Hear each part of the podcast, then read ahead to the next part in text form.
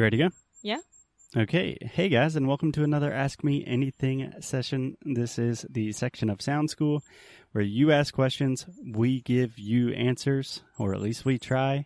Today we are recording live from a park, and there are baby birds, quite literally, in the like right above us.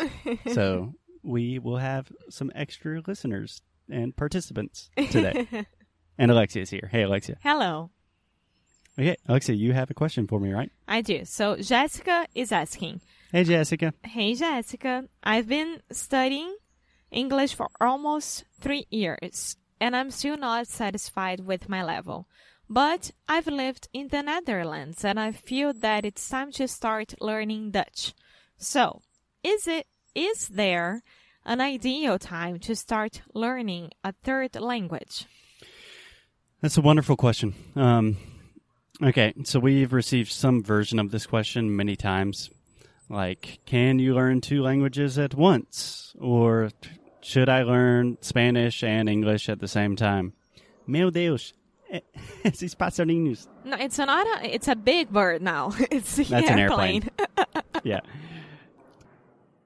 So Jessica's question specifically is she's studied English for a while. I believe she said three years. Yeah. She speaks quite well.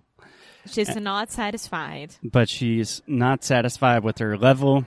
Maybe she's kind of hit a plateau or kind of feels stagnant with her English learning, but she's wondering if she should start learning Dutch and if that's a smart move. Is that right? Yeah. Okay. In general, the linguistic community seems to agree, and I also agree with this, that once you learn a language, you're never totally going to forget it.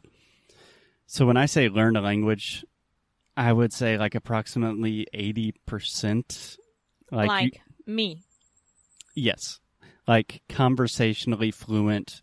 You can talk, you can read, you can have conversations with people. That doesn't mean you're not making mistakes, but you can speak and express yourself without too many problems, right? Okay.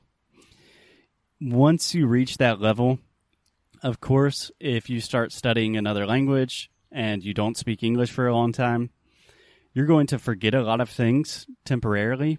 And when you start to speak English again, you're going to be very rusty. Like it will take you a long time to get back in the process. It's all because of the habit. Right. Right. So what I'm trying to say is let's imagine that you studied English for 6 months, you learned a lot of the basics and then you stopped and you decided to learn French and then 2 years later you try to return to your English. There's a good chance that you will be starting from zero, right? Right. This will not be the case for Jessica. She will be starting with all of the fundamentals. It will probably just take like a few weeks or a month to get back into the flow of where she began. Does that make sense? Yeah. So, is there an ideal time? Not really. Depends on your life circumstances. Something I always say is if you want to learn a third language, that's awesome. First, you already speak two languages. Parabéns. That's very impressive.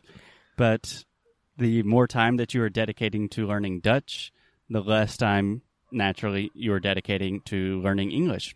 So it's a question of priorities. Yeah, it's a question of priorities, but at the same time, like, why not? Right?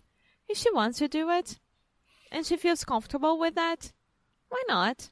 Uh, I can give you a lot of reasons why and why not. For example, nowadays, myself, if I start to learn French, of co- to go back to French, of course, I would be extremely frustrated once.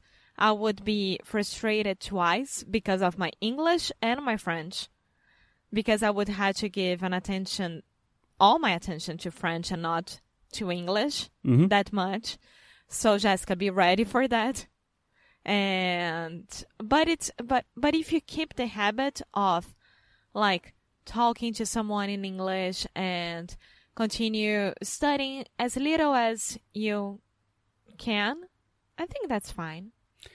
Yeah, yeah, Totally. I mean, it really depends on the situation. For example, the reasons why not to learn Dutch, I Uh, would, the third language, right? yeah, or any third language. Let's say, for example, if you are, if you work in English or you are looking for a job that requires you to speak English fluently, then that should probably be a priority. On the other hand, if you are not as career oriented and you are a little bit more culturally oriented, you live in the Netherlands, you want to speak the language, you want to make friends and speak with them in Dutch, that's also really important. Yes, So, of course. Where do you want to spend your time? If you are going to learn a third language, like Alexia said, I would make sure that you have some systems in place where you can just have conversations regularly in English just to maintain and not lose anything in the process. Yeah, and the final point is, Jessica, I don't think that we will ever be satisfied with our English level. No, and that's good. It is Yes. quite literally a never ending process. yeah. There will never be a day when you wake up and say, Oh, now I speak English fluently. You will always be frustrated. That's part of the point. That's what keeps us going. Wonderful question, Jessica. Thank you very much. We will see you guys in the next Ask Me Anything session. Bye.